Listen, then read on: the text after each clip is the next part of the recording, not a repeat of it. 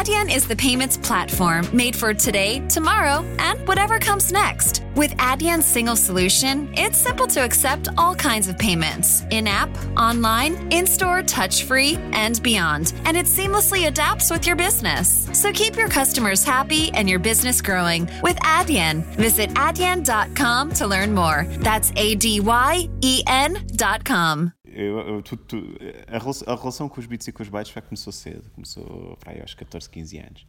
Uh, se calhar mais cedo ainda, na altura do Spectrum, aquelas, aquelas coisas fantásticas quando tinha para aí 8 anos. Mas uh, para aí aos 14, quando comprei o meu primeiro Commodore Amiga, uh, descobri o verdadeiro mundo das BBS. E foi uma coisa giríssima, porque era, era algo diferente. Para os meus pais era uma coisa estranhíssima. Uh, acho, acho, acho, que todos nós nos lembramos, assim, já, já da minha geração, aquele magnífico barulho. Nem, nem vale a pena fazer. Um, e, e, isso puxou um bocadinho aquela experiência de repente aceder a informação, não é? Porque estamos a falar aí de anos 80 e finais de anos 80. Penso que sim, seria para aí finais de anos 80, assim, uma coisa assim desse género. E, e, na realidade eh, o acesso à informação não era muita. Eh, eu, para aprender a programar, tinha que falar com alguns amigos meus que tinham livros que trouxeram dos Estados Unidos e que não havia muita coisa. De repente, as BBS, descobrimos a conteúdo. E que foi uma coisa fantástica, descobrir outras pessoas, descobrimos que a facilidade de falar com pessoas do outro mundo era, era realmente interessante e partilhar experiências então era uma coisa única. E, e fecheiros, também se partilhavam fecheiros. Agora, um, daí levou-me a começar a programar, de programação fui parar a alguns sítios interessantes, até que uh, esta história das BBS evoluiu para qualquer coisa um bocadinho diferente. O princípio era o mesmo, portanto, mantínhamos o nosso modem, só que em vez de nos ligarmos a um sítio específico, levávamos a um mundo. E, e, e, esse mundo começou a ser engraçado. De repente, tínhamos aquelas coisas magníficas como o Eudora. Uh, Estou-me a tentar lembrar de outras coisas, já há muitos anos. Mas uh, eu acho que o grande, o grande pulo, e agora fora de brincadeiras, o grande pulo foi quando deu para entender que aquilo poderia ser um meio.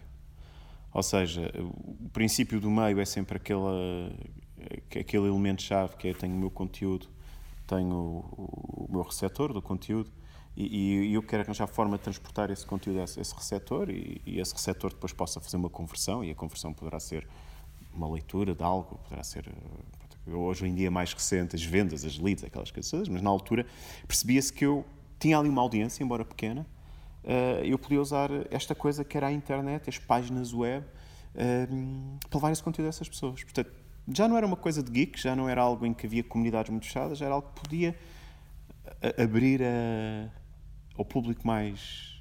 algo mais vasto. E isso foi talvez o ponto-chave em que eu recordo-me perfeitamente quando fiz uma primeira brochura para vender páginas internet. E aquilo era, tinha uma coisa chamada PageMill da Adobe 1.0, não havia cá Dreamweavers para ninguém, e havia HTML à mão, o nosso amigo TextEdit e Simple Text, o Notepad que nos ajudava a fazer HTML, e a ideia era não seja um peixe numa rede de tubarões. Acho que foi a primeira campanha que fiz para vender páginas web.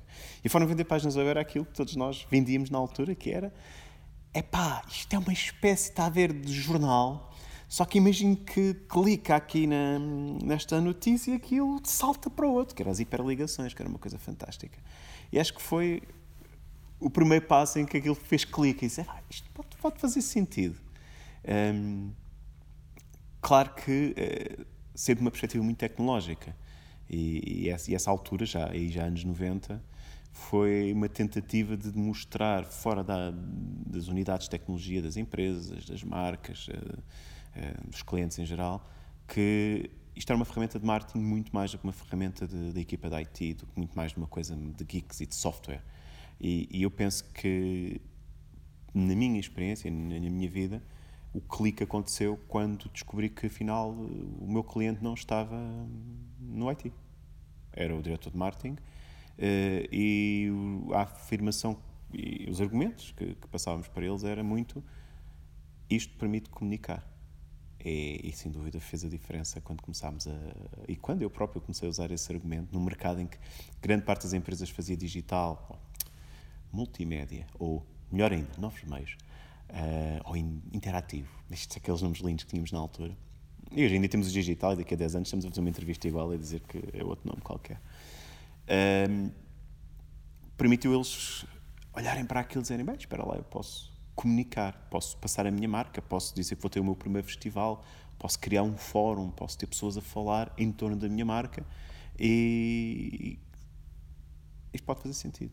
E, e realmente fez. E, aliás, estamos onde estamos hoje em dia porque começou a fazer sentido. E realmente muito sentido. Eu, eu penso que lá por usar, usarmos os meios uh, não quer dizer que os consigamos compreender. Eu, eu lá por uh, ver televisão, eu não sei fazer televisão. E, e, eu penso que o digital sofre exatamente o mesmo, o mesmo desafio, que é eu, lá por usar o Facebook, por usar o Instagram, por usar ferramentas, usar o e-mail, ser digital não quer dizer que eu o saiba fazer. Isso, as dificuldades que eu mais sinto, uh, não só porque trabalho no mercado e, lido com clientes diariamente, mas lido também com muitos alunos, também dou aulas, e, e esse é um, é, é um grande desafio, porque é, é, é, o, é, o, princípio. Eu dei o exemplo do, da televisão, mas posso dar o exemplo do restaurante. Eu lá por saber comer e gostar de comer não quer dizer que eu saiba cozinhar. E, e essa literacia é real. O grande desafio é como passar essa, esse, é, é, é, esse conhecimento para estas gerações de, de, novos digitais. Não, é, não tem a ver com a idade, acho que tem a ver é com a abordagem ao meio. Porque eu, eu quando olho para, para mim, eu comecei nisto quando não havia nada. Portanto, o meu conhecimento é cumulativo ao longo dos anos e, e, todos os dias tenho, estou a aprender coisas novas, todos os dias estou a ver a próxima, uh, próximo caminho. Uh, já, já não me apaixono tanto, tenho, algum mais, tenho mais cuidado naquilo que eu tomo decisões sobre, sobre, sobre o que fazer, mas e, e, o que eu vejo é que esta nova geração que entra no digital de repente tem que aprender tudo em muito menos tempo, que não é fácil. Aliás, eu diria que quase praticamente não é possível. e, é, esse afastamento da literacia passa também um pouco por isso, é que é, é, um, é, um, longo, é um longo trabalho, não, não, não é linear. Vamos ser realistas. Nós, ao fim do dia, estamos a falar de pessoas. Portanto, se nós não compreendemos as pessoas, não vale a pena eu querer ser o melhor especialista em digital e vou estar a fazer eh, campanhas de AdWords, me ser uma mensagem para que as pessoas cliquem, estar a fazer posts de Facebook sem que gerem engagement, estou a fazer vídeos que ninguém quer ver. Vamos ser realistas, nós estamos a falar para pessoas e foi das coisas que eu mais defendi. Uh, houve uma fase da minha vida que eu parei a minha relação com o digital. Acho que eh, são aqueles momentos em que dizemos chega, eh, estou cansado, quero pensar noutras coisas, quero viver outras indústrias e experimentar eh, outro tipo de, de, de projetos. E, e, essa fase foi gira porque hum, me afastou da tecnologia e, e eu recordo-me quando quis regressar uh, deu-me assim um ataque de pânico que foi, uou, wow, espera lá, passaram-se dois anos e tudo mudou e disse: Espera lá, mas será que mudou assim mesmo ou sou eu que tive. que estou a ver as coisas de uma perspectiva errada? E realmente estava a ver a perspectiva errada. Porque se focarmos outra vez naquilo que interessa mais que as pessoas, e eu volto a repetir, ah, eu estou a levar uma mensagem, eu só tenho que perceber é onde é que as pessoas estão agora e que não estavam há dois anos atrás. Por isso, o mindset foi mesmo parar, e dizer, ok, eu agora tenho que encontrar, uh, tenho que perceber um bocadinho melhor onde é que as pessoas andam, mas continuam a ser pessoas. E ao continuarem a ser pessoas, continuam a ser. Uh, continuamos como comunicadores, como, como marketeers, continuamos a, ser, a ter que ir atrás das emoções das pessoas, o que as move, uh, para onde as levamos, o que é que as faz acordar de manhã sentirem-se motivadas a fazer alguma coisa, como é que as. Como é que elas dizem, quando olham para uma marca, uau, eles compreendem-me e, e, o insight, aquela relação que nós conseguimos criar como marca e como comunicação. E repara, não tem que ser uma marca para vender, pode ser uma associação, pode ser uh, uma escola, posso, é, é, é, válido para tudo. Pode ser um partido político, hoje em dia, não é? Que temos esse grande desafio da, da internet digital com, com, os partidos.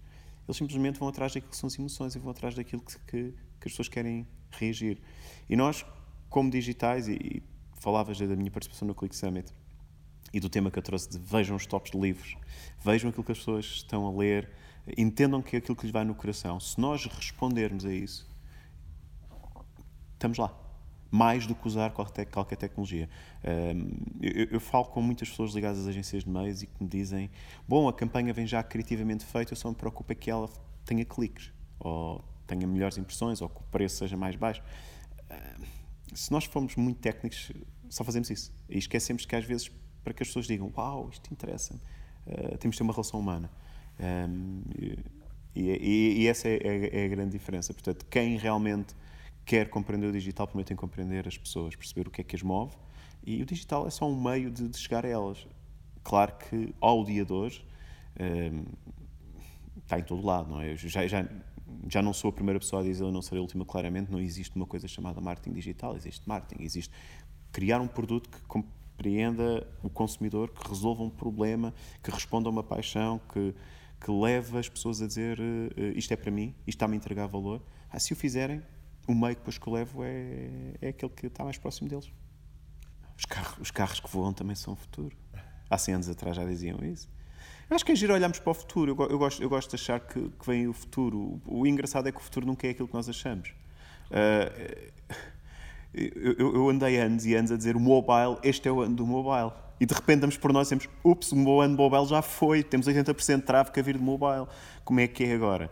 Um, e depois entramos aí naquel, naquelas visões mais académicas e das curvas e das penetrações. Eu acho que nós.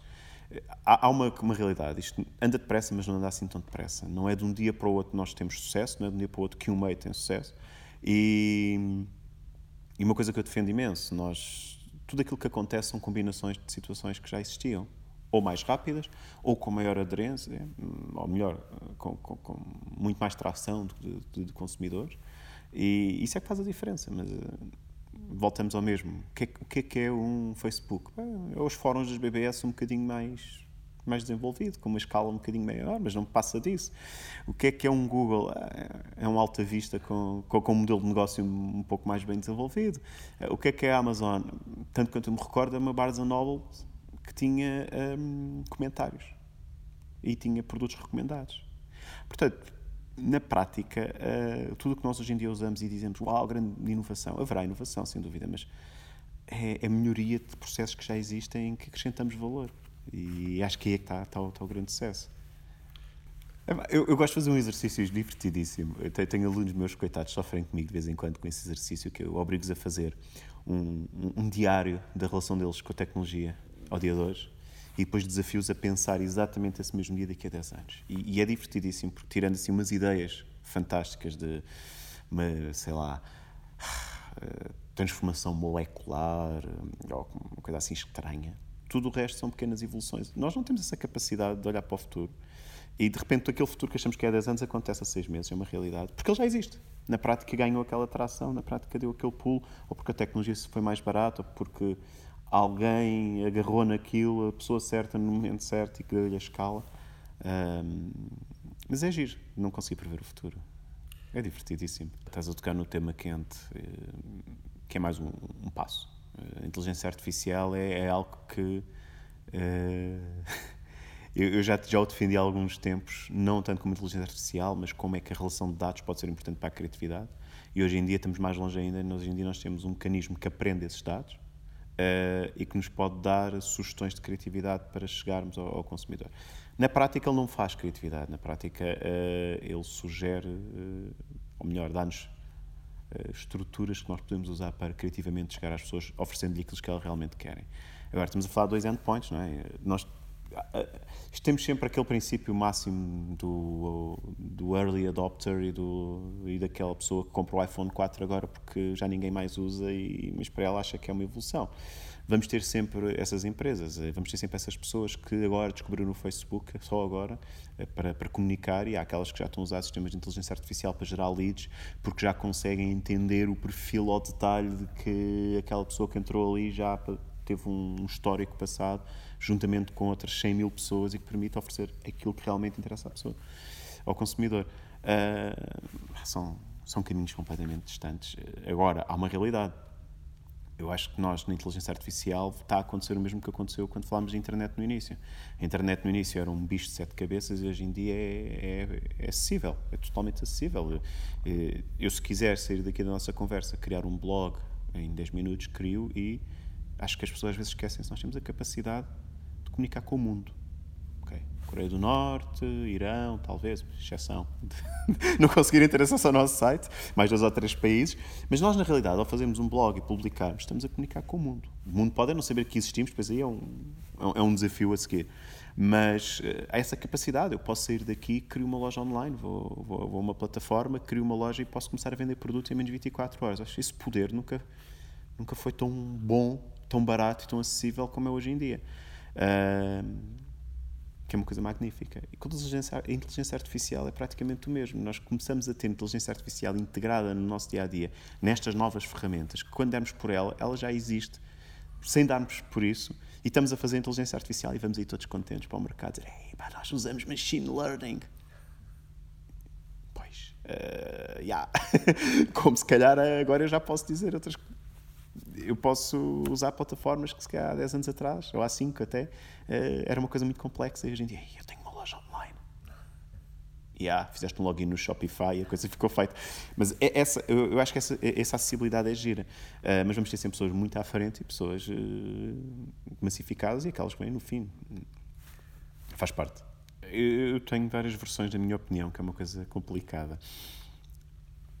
Eu, eu assim, nós nós, quando olhamos para a população consumidora de televisão, eh, temos uma tendência assustadora de ir parar só aos jovens. Esquecemos tudo o resto.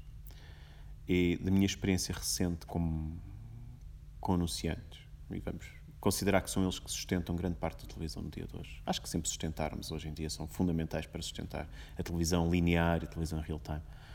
Um, eles são os primeiros a estarem preocupados com esta, esta tendência de se dizer que a televisão não dá resultados. E o que é certo é que quando eles fogem da televisão, perdem notoriedade, quando eles entram para a televisão, mantêm a notoriedade. Portanto, enquanto isso acontecer, a televisão tem vida e enquanto tivermos pessoas que veem televisão linear, ela vai continuar a ter. E ainda continua a ser uma grande franja da população em Portugal e, e acredito em muitos, muitos países. Uh, por isso, sim, temos de nos preocupar com, com o que aí vem, com um novo hábito de consumo, mas não é a morte da televisão uh, ao de hoje porque ainda continua a dar resultados, ainda continuamos a ter grande impacto de notoriedade. Uh, takeovers de mídia continuam a ter imenso sucesso, uh, aparecer na televisão continua a ter um impacto fortíssimo para, para marcas, para as empresas, para se promoverem. Isso não tenho dúvida, e, e se o tinha, hum, bastou-me ir ao mercado, fazer perguntas, e, e o mercado disse não, continua a funcionar. Nós tentámos tirar budget da televisão, transformá-lo em budget digital, chegamos à conclusão que não, não funciona. Ambos têm que funcionar. Este é um ponto. Segundo ponto, a televisão, para mim, é mais um device, é mais um ecrã. E isto é a minha segunda versão da, da resposta à tua, à tua, tua pergunta.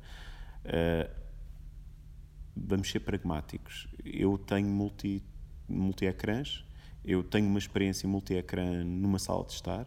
Uh, Falava-se, houve uma fase do, no, do, nosso consumo de do nosso consumo de mídia no qual cada pessoa ia para o seu canto. Hoje em dia voltamos à sala de estar porque a televisão passou a ser algo também mais uh, seletiva. Eu tenho, tenho, tenho, tenho a gravação, tenho o on-demand e isso permite-me claramente conseguir conciliar aqui a experiência de família. Só que é curioso, nós vamos avaliar uma experiência de família em frente a uma televisão, é cada um com o seu telemóvel ao mesmo tempo ver televisão. E não quer dizer que não o veja. Uh, aliás, a experiência de ter um telemóvel em frente a uma televisão até numa perspectiva de marca, pode-nos dar aqui uma escala maior de conseguir um, ampliar a minha experiência de marca ou a minha experiência de conteúdos. Uh, às vezes não pensamos nisso, vemos isto como uma ameaça e não vemos isto como uma oportunidade.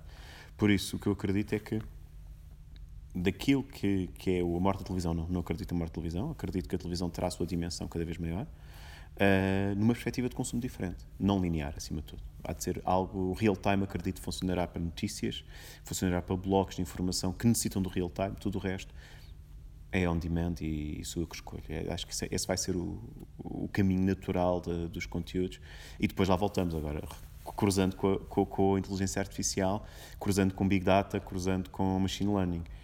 Eu começo a ter conteúdos na minha área para aquilo que eu preciso. Ou seja, eu, a minha casa vai haver conteúdos diferentes da tua casa, vai haver conteúdos diferentes. E vamos perguntar, isto é mau? Na prática, não. Eu fico muito satisfeito quando a Amazon me sugere livros dentro daqueles são os livros que eu compro. E vou estar a sentir-me, ah, eles estão a ver os meus dados. Não, eu até vou dizer, ainda bem que me dizes isso, porque eu não tenho tempo nem paciência para procurar não sei quantos milhares de livros ou milhões de livros eles têm na Amazon e de repente estás-me a sugerir isto. Uh, acho que se a inteligência artificial trouxermos esta experiência para conteúdos e para a televisão, de repente mudamos. Agora, continuamos a ter um espaço uh, familiar, acho que sim, acredito, vamos manter. Voltamos ao princípio, nós no fundo somos meios para passar uma mensagem. Aqui o grande desafio é se uh, o digital. Eu, eu, eu, eu, veria as coisas de maneira. O digital trouxe muito mais democracia do que nós tínhamos anterior. E eu falo porque, eu explico porquê. Um, eu, um partido político, se eu sou um partido político, eu através do digital consigo passar a mensagem limpa sem intervenção de, de mídia, sem intervenção de cortes, sem intervenção de opiniões, portanto eu consigo passar. Isto na teoria. E já o foi assim. Um, o grande problema é que de repente partidos e não só partidos, estamos a falar se calhar de uma série de militantes, estamos a falar de simpatizantes, estamos a falar simplesmente de pessoas que gostam de criar confusão, e nós estamos vindo a observar isto nos últimos anos, uh, usam os mesmos meios para distorcer as mensagens ou para as inverter completamente antes sequer sem que os partidos tenham um controle disso. E aí sim vai levar. Estamos a passar por uma fase em que as pessoas estão a descobrir que isso podem ser mensagens falsas, podem ser informação falsa, pode ser informação não, que não as ajuda a tomar uma decisão. Um, e quando houver essa maturidade, aí sim eu acredito que as pessoas deixam de estar sensíveis a essa informação. E aí a democracia, a questão é o que é que é a democracia ao dia de hoje, não é? E qual é que é o impacto dela? A abstenção, para já as pessoas têm que compreender o que é que é a abstenção para elas, não é? O que é que isso significa. E, e enquanto a abstenção deveria significar eh, muito próximo daquilo que é o voto em branco, que é um descontentamento, a abstenção demonstra um desinteresse. Isso, isso realmente é preocupante. Uh, mas cá parece de repente vamos entrar naqueles somos futuristas, não é? Que as marcas, as empresas é que tomam conta dos mundos e não os partidos. Uh, estamos a lá chegar e graças às próprias pessoas não terem interesse na política, não terem interesse na, na opinião. Mas é um caminho. Aliás, isto é, isto é, é muito holístico, né? tudo está inter, muito interligado. Vamos criar aqui uma timeline, temos um ponto em que uh, o digital trouxe uma mensagem, uh, eu diria, sem filtros, para uh, uma audiência que a conversão é o voto. E isso aconteceu. Nós tivemos exemplos do Obama, tivemos bons exemplos. Até na política portuguesa tivemos bons exemplos em 2009, 2010, penso que até 2014 tivemos aqui vários exemplos que correram bem, acho, acho que correram bem. Uh, um exemplo prático é eu poder publicar um vídeo sem cortes direto no Facebook ou no YouTube e ter uh, os mídia a dizerem eles, este partido ou este, este candidato disse isto neste sítio uh, e está lá por completo, não está com cortes, não está, nós sabemos muitas vezes os conteúdos por questões de, de inserção em, em, em, em telejornais, em prime time, são cortados, têm, têm encadeamentos diferentes às vezes que os próprios políticos pretendem e isso deu-lhes esse poder, poder dizer a mensagem limpa. Eu acho que isso foi um primeiro passo positivo. Quando evoluímos para aquilo que estamos nos dias de hoje, nos quais eh, temos vários exemplos em que os canais de divulgação passaram a ser não controlados pelos partidos ou muitas vezes em guerrilha, uh, de repente tivemos uma audiência que já não sabia, já não sabe bem em quem acreditar. E das duas uma ouvir-se pós-mídia e que também poderá ter as suas dúvidas, ou simplesmente começa a ignorar gradualmente. Terceira fase, e é que eu vejo que vai acontecer, e vai de encontrar a tua pergunta, que é, será que vamos ver um aumento da abstenção, será que vamos ver um, eu não lhe vou chamar um desaparecimento da democracia, mas pelo menos um desinteresse na democracia, uh, poderá vir a acontecer porque as pessoas vão começar a, a deixar de reagir. Uh, e, e isto lembra muito, algo que me assusta imenso, é ver crianças e adolescentes em pleno telejornal, verem guerra, verem miséria e simplesmente ignoram. E se nós perguntarmos, eles ignoram porque não querem ver? Não, ignoram porque já é uma mensagem tão batida, tão gasta, que eles simplesmente não conseguem reagir a ela. E, e acho que é o que vai acontecer uh, nos próximos anos a esse nível. Uou! Uh, eu não vinha preparado para, para pensar muito nisso, porque eu confesso, eu tenho. Eu, eu como consumidor de ficção científica, por uh, prazer e por uh, momento no qual meto a minha mente a, a vaguear, uh, assusta-me porque hum, estamos a começar a ver isso. eu não tenho qualquer. não, eu não, não, não, não gosto de dizer é, vem, o, vem o dia do juízo final, qualquer ele que seja, e o que é que é que assim é de ver, mas eu acredito que vamos chegar a dois, a dois caminhos. Um caminho no qual os governos tomam posse desses dados temos exemplos na China, com a detecção facial, com o scoring, com, com onde é que eu já vi isto no Netflix, não é? E, e temos o, o, outro caminho em que são as empresas com esses dados podem de repente uh, blindar-nos uh, em certos ecossistemas deles, gerados por eles, e, e, nós sabemos que estamos a, passos disso. E a questão é que até que ponto é que de repente quando demos por elas já lá estamos, é um bocadinho como o mobile, não é? Ah, vai ser o ano do mobile, e de repente, olha, afinal já foi. e, e, e, repara, basta a Amazon transformar-se num banco, basta, por exemplo, falar de banco, assim, basta olharmos para aquilo que vai ser a banca nos próximos tempos, e os tempos é meses, anos, não mais do que isso, no qual o scoring e o rating de, de crédito não é baseado. No nosso IRS, nem é baseado. No nosso histórico de crédito, é baseado na indústria onde trabalhamos, o que é que fazemos, quem são as pessoas com quem nós nos relacionamos, quem é que é o, meu patrão, ou quem é que é a zona onde eu trabalho, o que é que eu como, e de repente acham, e o que é que eu leio, e dizem, não, não, de acordo com, com o nosso Big Data e com os dados que nós adquirimos, sabemos que esta pessoa está numa condição para não falhar o pagamento, ou então eu tenho o azar de tomar decisões erradas, ou de ler o livro errado, ou de me dar com as pessoas erradas, e de repente diz, amigo, tens uma fortíssima probabilidade de não me conseguires pagar o crédito, portanto, e, e vamos entrar em um mundo muito complicado. E aí as empresas passaram a ter poder uh, de tomar essas decisões, de o dizer e de, nos limitarmos. Eu, eu, eu, curioso, agora estás a falar disso, eu estou a ler, estou a ver uma série que infelizmente, eu tenho uma pontaria para ver séries na Netflix, que hum, são suspensas ou são canceladas. Pá, tenho uma pontaria. E estou a ver o Colony. E o Colony hum, achei piada, porque para já é, é, escrito pelos tipos do Lost, aquela série em que me perdi realmente.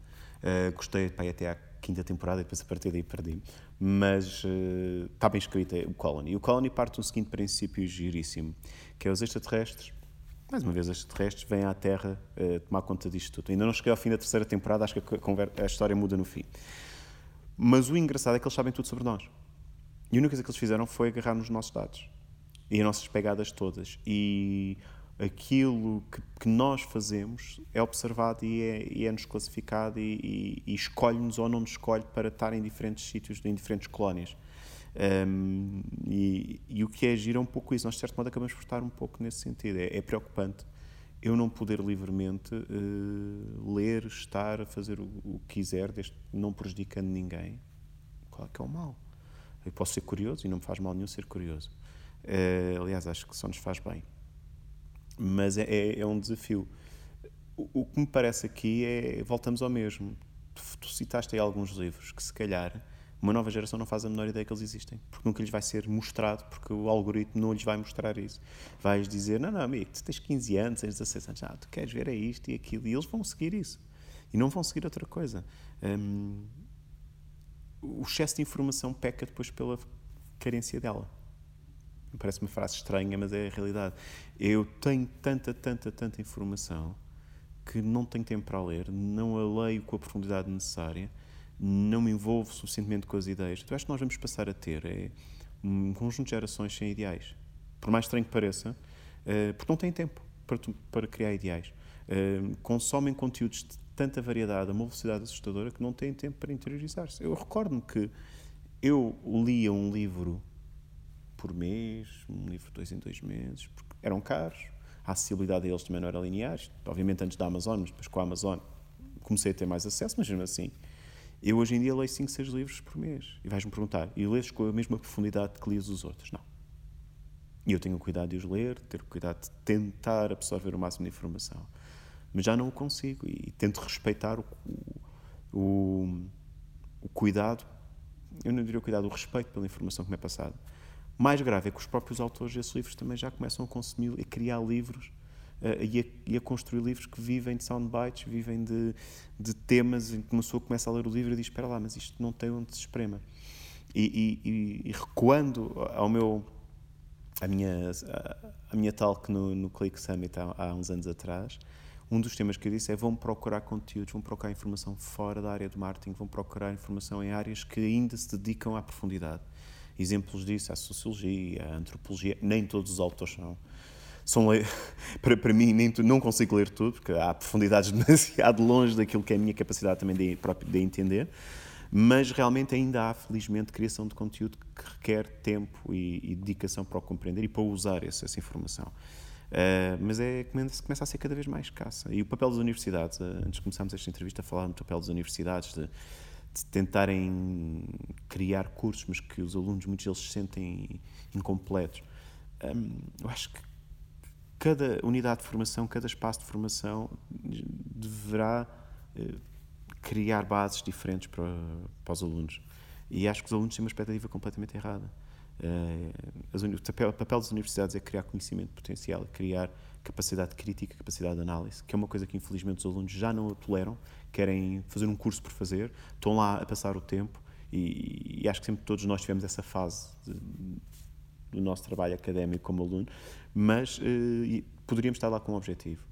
Depois passamos estes cursos mais técnicos que a expectativa é eu faço o curso e já sou melhor. E isso não funciona assim. Eu faço o curso e já tenho mais um bocadinho da minha construção. E agora eu tenho que ir procurar o resto. Problema, há demasiada informação e eu não consigo aprofundar. E andamos aqui num ciclo difícil. Uh, para quem tem filhos adolescentes, como é o meu caso, a sensação é mesmo essa. É, o consumo de mídia é, é abusivo Uh, independentemente com controle ou não, isso não existe. Uh, eles têm acesso onde há Wi-Fi e quando não há Wi-Fi há 4Gs com não sei quantos gigas e eles têm acesso à mesmo. Portanto, não é por aí. É mesmo por conseguir educá-los a.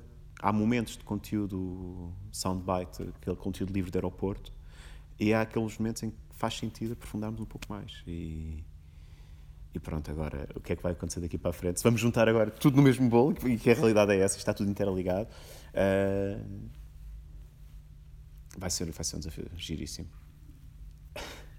Eu, eu, eu, acredito no equilíbrio dos mercados muito, talvez é o meu lado mais, não sei, que possa chamar. Um, mas há momentos em que já é um exagero, só que a questão não depende dos jornais, depende dos consumidores. Os consumidores têm que exigir, uh, eles próprios têm que exigir um, uma maior profundidade, mas também têm que ter a consciência, têm que pagar por essa profundidade. E de repente criou-se uma economia do, do gratuito. Uh, ela não existe, não existe nada. Não existe economia gratuita porque tudo tem um custo, seja financeiro, seja outro género de custo. Um, mas as pessoas acham que estar na internet é, é de borla. E, e, e essa visão hum, não é verdade. E, e, a realidade é que as notícias vão ter que entrar num registro desse género. Uh, o público vai ter que pagar, a audiência vai ter que pagar para ver notícias com maior profundidade. Agora, a questão é o outro lado, é quantas pessoas estão disponíveis para esses artigos de profundidade. Eu dou um exemplo por mim. Eu comprei esta semana o, o The Economist. Tem um artigo fantástico sobre a próxima crise. Estamos em fim de ciclo e o artigo tem profundidade, eu não quero estar errado, tem facilmente umas 10 páginas em letras miudinhas. Eu ainda não lhe consegui pegar para ler com tempo. No entanto, já li as gordas, eles têm uma secção inicial, têm sim mini blocos de notícias. Eu consegui ler aquilo. Agora, eu não consegui ler o artigo de profundidade. Portanto, eu próprio sou aquele que defende esse tipo de conteúdos e não o consigo defender. Levando isto para a realidade daquilo que é o, o nosso mercado em todo nível, o consumidor também não está a querer consumir algo mais vertical, está a querer ler as gordas. E o jornalista não tem outro remédio que não ler as gordas, porque o jornal ou o meio por onde ele trabalha eh, só consegue vender gordas. e de repente temos aqui uma situação que é, é a realidade. Uh, eu nem vou entrar na questão das fake news, acho que isso é, é, um tema que prefiro nem falar, porque me irrita plenamente, mas que não, não, não, a única coisa que consigo fazer em relação a isso é educar as pessoas, no meu caso, à minha, à minha escala, educar a minha filha, educar a minha família, educar os meus alunos aquilo que eu puder fazer, sobre como detectar as fake news e como. Olha, da mesma maneira que eu, a minha filha que sofreu imenso comigo, isto de ser filha de, de um tipo que está ligado à comunicação e à publicidade. Uh, eu desmontei, ela era pequenina, tinha pai 3 ou 4 anos, desmontei-lhe os anúncios dos brinquedos pré-natal aquela fase em que começamos ali em novembro, não é para Natal, que assim, quando, quando começamos ali aquela fase ali de novembro, os brinquedos todos e que ela queria tudo, eu tive que lhe desmontar e, o conceito que estava por trás e fazê-la entender o que é que eram aqueles anúncios, fazê-la entender porque é que eles existiam, fazê-la entender como é que ela deveria reagir a eles. E, e felizmente correu bem. Uh, correu bem. Da mesma maneira que eu desmontei a, a associação de, de comida com brinquedos. Fiz isso à minha filha aos 4 anos, ela coitadinha sofreu imenso comigo quando disse: Pai, eu quero ir àquele local onde se come hambúrgueres e eu disse, hum, mas porquê? Ah, porque tem um brinquedo? Ah, porque tem um brinquedo. E mais o quê? Ah, porque tem um sítio onde eu posso brincar. E aquilo foi o meu sinal de alarme. Eu disse, eu não tenho nada contra ela comer hambúrgueres, nem batatas fritas. O que eu tenho contra é associar brinquedos com comida. Acho que são espaços completamente separados. O que é que eu fiz? Agarrei na minha filha e disse assim, então vamos fazer uma coisa. Esquece lá isso. Vamos para o Alvito brincar no Monte Santo. Vamos brincar lá no parque, enorme, muito maior. Depois vamos a, uma loja de brinquedos comprar um brinquedo, passamos pelo supermercado, compramos hambúrgueres, fazemos hambúrgueres em casa. E de repente, ao desmontar isto, ela nunca mais associou brinquedo à comida. Passámos aí várias vezes, uh, substituí as batatas fritas pelos palitos de cenoura, substituí as sobremesas doces pelas fatias de, de, fruta. Não era a questão alimentar, aliás, e é, isso, e é possível fazer uma boa alimentação nestes sítios quando assim o pretendemos. Para mim, o que era preocupante era a associação de, de impulsos separados, uh, somar tudo ao mesmo sabes? E, e, eu acho que quando voltamos às fake news, e saltando daqui para a fake news, é mesmo isso. Nós temos que educar as pessoas a conseguir entender o que é que é uma fake news, o que é que não é uma fake news. E não é muito difícil. Há, há, havia há pouquíssimo tempo um artigo do jornalista brasileiro, mas que escreve para o The Guardian, ah, delicioso, o artigo estava fantástico, em que ele desmontava todas as fake news agora das eleições brasileiras e dizia com, com a facilidade que era uh, ver a informação. E, e, ele depois dizia, obviamente, ele dizia: Não, eu sei porque eu sou jornalista, mas se você não for jornalista, basta fazer esta pesquisa ou identificar isto aqui ou entender quem está por trás disto. E esse tipo de situações faz a diferença. Agora, é grave quando temos canais de televisão como a Fox, por exemplo, e aí um, é preocupante e é preocupante quando temos mídia que são detidos por pessoas que têm interesses políticos, quando temos mídia que não vivem única e exclusivamente para avaliar o que está a acontecer e, de falar, mas acho que isso é um tema que também já tem muitos anos e, e não é fácil, não é? E preocupa-me como é que eu vejo um, um, um, Jeff Bezos a comprar mídia, como é que eu vejo. Não são políticos, mas volto outra vez à nossa conversa, mas são empresários que um dia destes têm mais poder, que alguns deles até já têm, que os próprios governos. Uh, e depois aí não sei o que é que vai acontecer a seguir. mas sim, mas é, é isto. Andamos aqui. Isto é pescadinha na carrada de boca, não há forma de fugir a este conceito. Acho que passa, acima de tudo, por tentarmos uh, educar, nós próprios também nos educarmos. Uh, e com isso tentar cap ter capacidade de perceber o que, é que, que, é que está a acontecer. Ao fim do dia, os jornalistas precisam de viver, tal como todos nós, e, e, os, e, quem lhes paga os ordenados, quem lhes paga tudo isso, também precisam de encontrar modelos de negócio que funcionem para todos. Eu pergunto-me se as marcas, que são grandes responsáveis por isto, uh, estão a ter os resultados que gostariam de ter. E se não estão a ser enganadas por elas próprias a querer impressões, a querer visualizações, a quererem cliques, a quererem coisas, depois pergunto, isso está a funcionar? Se calhar para algumas sim, se calhar para outras não. E, e o modelo está todo baralhado, mas é como ele está agora. Eu, eu, não tenho uma opinião muito formada porque não, não tenho acompanhado totalmente o tema. Uh, eu conheço os temas mais antigos, uh, Sport TVs e Meus e Nós e aquelas coisas. Conheço um pouco isso. Uh, eu acho que entrar a pé juntos com uma atitude dessas vem introduzir novas regras ao mercado. Mas eu acho que é isso que faz com que o mercado mexa e que crie desconforto eu só espero é que essa entrada a pé juntos depois tenha um resultado positivo para as audiências e, e, e para quem gosta de desporto, acima de tudo, e não o oposto. Que é de repente ver estas lutas como mais uma forma de uh, fechar o acesso a, ao desporto. E nós sabemos que Portugal, desporto é a razão número um pela qual nós vamos para os fóruns dar cabo da cabeça a toda a gente. E, por vezes precisamos assim de pessoas com, com uma certa coragem para fazer umas coisas assim doidas. Agora, eu não sei qual é, é a agenda deles daqui para a frente. Uh, dinheiro dá jeito para fazer essas coisas, claramente. Não sei qual é, é o plano deles. O, o, agnóstico em relação a plataformas acho que isso é extremamente inteligente. Porque voltamos, voltamos à nossa conversa anterior, não é? Nós, nós deixamos de ter televisão, passamos a ter é, terminais visuais de dimensões diferentes. É? No fundo, temos ecrãs de, de dimensões diferentes, com comportamentos diferentes, em momentos diferentes, mas são ecrãs. E enquanto nós não vimos como isso, eu acho que, acho que já, já há uma tendência grande para vermos isso dessa maneira. Quando continuamos a chamarmos televisão a um ecrã grande e chamamos telemóvel a um ecrã pequeno, e se calhar vamos ter que começar a chamar outros nomes. Uh, porque até a televisão, o ecrã grande tem características de eu estar num sofá a ver de eu poder andar para trás e para a frente, de eu ter uma organização de interface diferente, de eu ter uma relação com esse aparelho diferente, e um telemóvel, neste caso um ecrã de pequena dimensão, terá outras condições e exigirá de mim outro tempo. Uh, isso é uma daquelas coisas tradicionais, que é nós sabemos que as pessoas em mobile têm um consumo muito instantâneo de conteúdos, mas há aqueles momentos em que gravam os conteúdos para em comutação ou em momentos pausa, o mobile serve de repente tem, um, tem uma, um efeito completamente oposto, que é eu agora tenho meia hora, vou usar este device aqui à minha mão que consigo transportá-lo comigo para ler este conteúdo que já o guardei. É, é, é, incrível como é que nós temos isso. E a televisão acaba por ser a mesma coisa. Eu posso ver o real time ali, mas de repente posso fazer a pausa e vou continuar a ver a seguir. E, e eu sei que isto não te responde totalmente à tua pergunta quando falamos de esportes e quando falamos de, da compra e venda de conteúdos, que acho que resume-se a isso. Uh, mas a atitude deles é uma atitude que me parece a alto nível inteligente, uh, disruptiva em termos de mercado. Não sei quais é são as consequências para o consumidor. Isso talvez é o que mais me assusta, mas vamos ver, para, esperar para ver os próximos meses em relação a esse tema. You could unlock more cash than you realize from your home's equity with a cash out refinance today. In the last year, average home values have gone up nearly 20%. And with Rocket Mortgage, you could unlock thousands in less than three weeks. But you've got to act right now before rates go up. So when you're looking to unlock the cash in your home, Rocket can. Call 8338 Rocket today or go to rocketmortgage.com to get started. Rocket. Rates current as of 12 12 21. Call for cost information and conditions. Equal housing lender license in all 50 states and MLS Consumer Access.org number 3030. Call 800 490 1233 for disclosures and cost information.